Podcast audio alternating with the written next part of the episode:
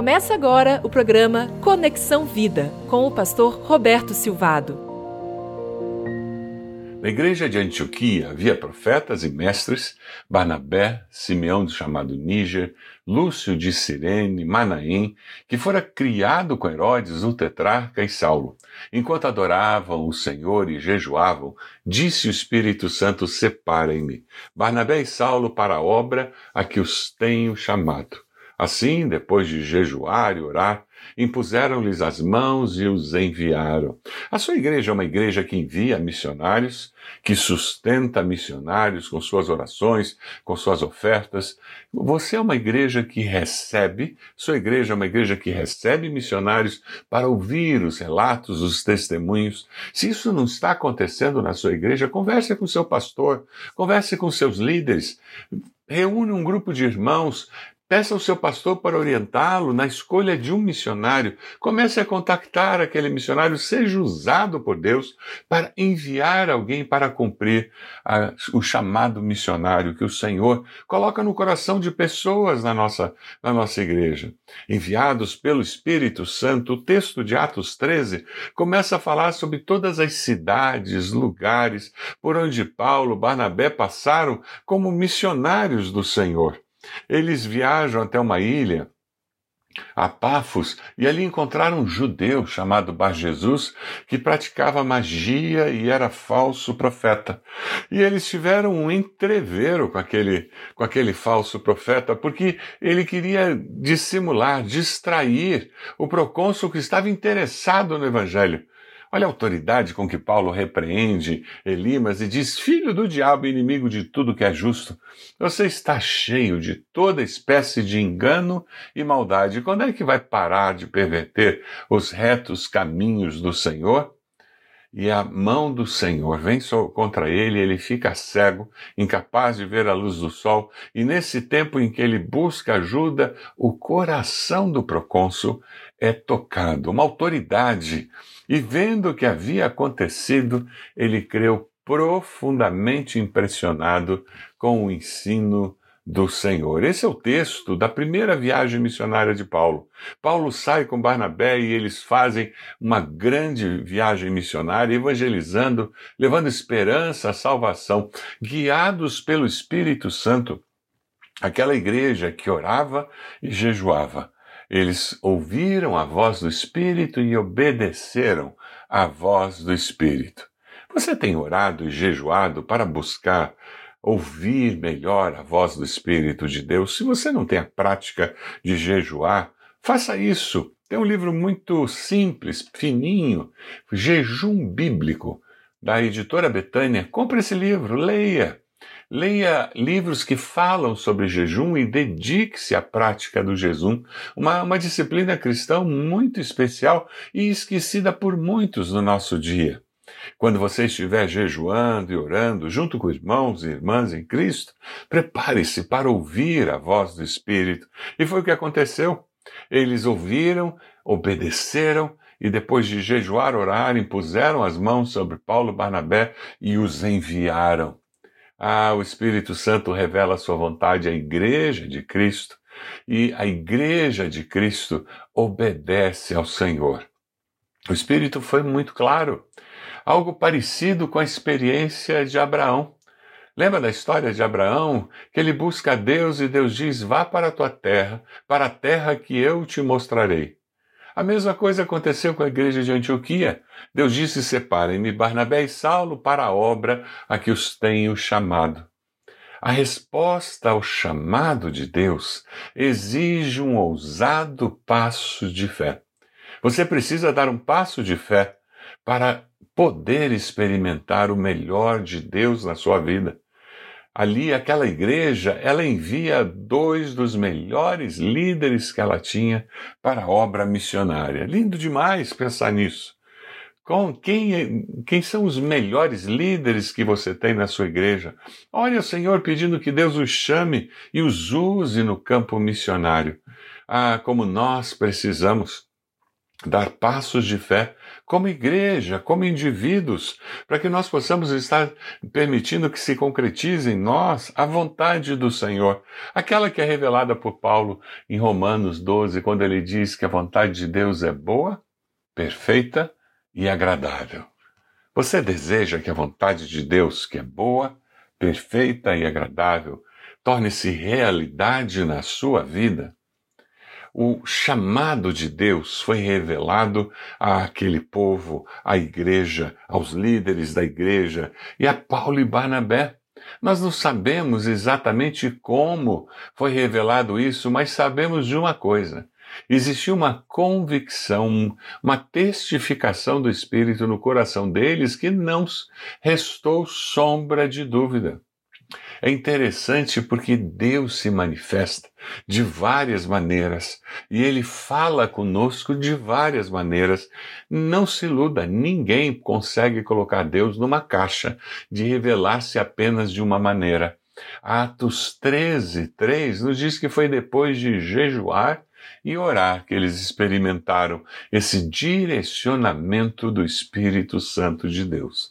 John Stott faz uma afirmação muito interessante sobre o valor do jejum. Ele diz que jejum é uma ação negativa, abstenção de comida e de outras distrações, em função de uma ação positiva, que é culto e oração. Jejum é uma ação negativa em função de uma ação positiva. Não é simplesmente deixar de comer, porque eu não preciso nem estar fazendo jejum para deixar de comer. Eu posso resolver fazer um jejum intermitente para perder peso, e que não tem nada a ver com esse momento de busca de Deus. Eu gosto de jejuar e naqueles momentos de jejum chegam alguns períodos em que eu começo a sentir fome ao meu corpo, dizendo está na hora de se alimentar. E por causa daquela decisão de que aquele seria um dia de jejum, sabe, eu sou levado a orar dizendo: Senhor, essa fome que eu sinto física, eu desejo ter essa mesma fome da tua presença. Eu desejo sentir fome e eu quero que o meu físico sinta essa agonia de alma de querer mais do Senhor. Você tem jejuado regularmente? Senão eu desafio você a fazer isso para que você possa ter experiências semelhantes às experiências que aquele povo de Antioquia teve. De ver o agir, o falar de Deus, o toque de Deus, o poder transformador do Senhor. Podemos jejuar individualmente sem que ninguém saiba? Ou podemos jejuar e orar como comunidade, como um pequeno grupo, e combinarmos o nosso pequeno grupo que naquela semana, que naquele dia, todos nós estaremos jejuando e encontrar então um motivo especial para jejuar. Esse motivo é o, é o centro das nossas orações naquele dia. Quem sabe você vai escolher um, dois ou três assuntos que você deseja colocar de uma forma especial diante de Deus. Isso não significa que Deus dará uma resposta clara, mas significa que você sabe o que você tem colocado diante do Senhor em jejum e oração. Mas quantas vezes, quando eu saio para jejuar e ter um tempo de oração, quantas vezes eu estou trabalhando na rotina normal da vida e jejuando e o Senhor responde especificamente orações que eu havia colocado de lado para aquele dia de jejum. Deus responde às nossas orações, ele sempre, ele tem interesse, ele deseja aprofundar, fortalecer o nosso relacionamento com ele. Eu quero desafiar você a convidar o povo do seu pequeno grupo, os irmãos com quem você convive mais de perto, quem sabe um marido e uma esposa jejuarem num determinado momento por um assunto familiar muito delicado, quem, quem sabe pais com filhos, se os filhos já estão na adolescência, separando tempo para isso. Se você tem doenças como diabetes ou outras que não podem, não pode jejuar, eu peço que você naquele dia, de uma forma especial, se abstenha abstenha de alguma coisa. Mas um diabético não pode ficar o dia inteiro sem comer. Isso desequilibrará seu corpo. Se você tem saúde ainda, agradeça ao Senhor nesse tempo de jejum pela saúde que permite você jejuar e orar buscando a presença do Senhor. Ah, aqueles irmãos jejuaram e oraram, e separados pelo Espírito Santo, foram enviados através da igreja local. Quem envia missionários é a igreja local. Quem sustenta missionários deve ser a igreja local.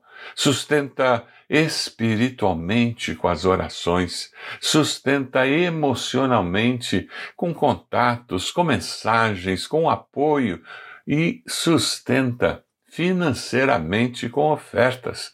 Ah, a sua igreja tem sustentado missionários nessas três dimensões: na dimensão espiritual, dimensão emocional e na dimensão financeira.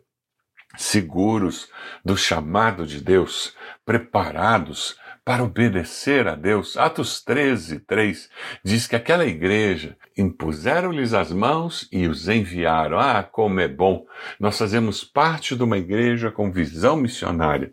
Se você faz parte de uma igreja que não tem feito isso, eu convido você a buscar o seu líder, a conversar com o seu líder, para que ele possa mostrar para você quem poderia ser a família missionária, ou missionário, a missionária, que poderia começar a ser apoiada com as suas orações, com o seu jejum e com as suas ofertas. Faça isso. Deixa eu orar por você. Deus amado, o Senhor tem aquecido os nossos corações com a visão missionária de estarmos sendo missionários onde estamos e enviarmos missionários para outros lugares para que possam cumprir o projeto, o sonho do Senhor. Cumpra o teu propósito, Senhor, na vida de cada pessoa que está me ouvindo agora que se é chamada para ir, que eles com ousadia e coragem possam ir. Se é chamada para ficar, apoiando aqueles que foram chamados para ir, que eles façam isso com generosidade, com muito carinho e muita dedicação. Em nome de Jesus que nós oramos. Amém. Deus abençoe você, sua família. Deus abençoe sua igreja. Que você possa ser usado por Deus para a sua igreja ser a cada dia uma igreja missionária. Você acompanhou o programa Conexão Vida. Acesse ibb.org.br e conheça a IBB, uma igreja viva.